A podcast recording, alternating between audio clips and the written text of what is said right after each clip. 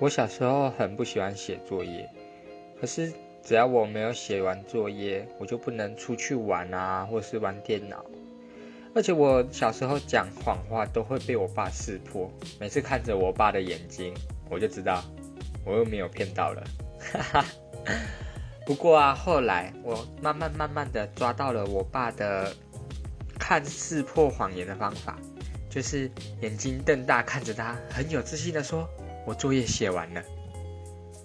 成功了很多次，可是骗人总是要回报，就呃不是回报，就是该来的总是会来，最后被老师抓到，后来还被罚站，被站了一个下午，哈哈哈。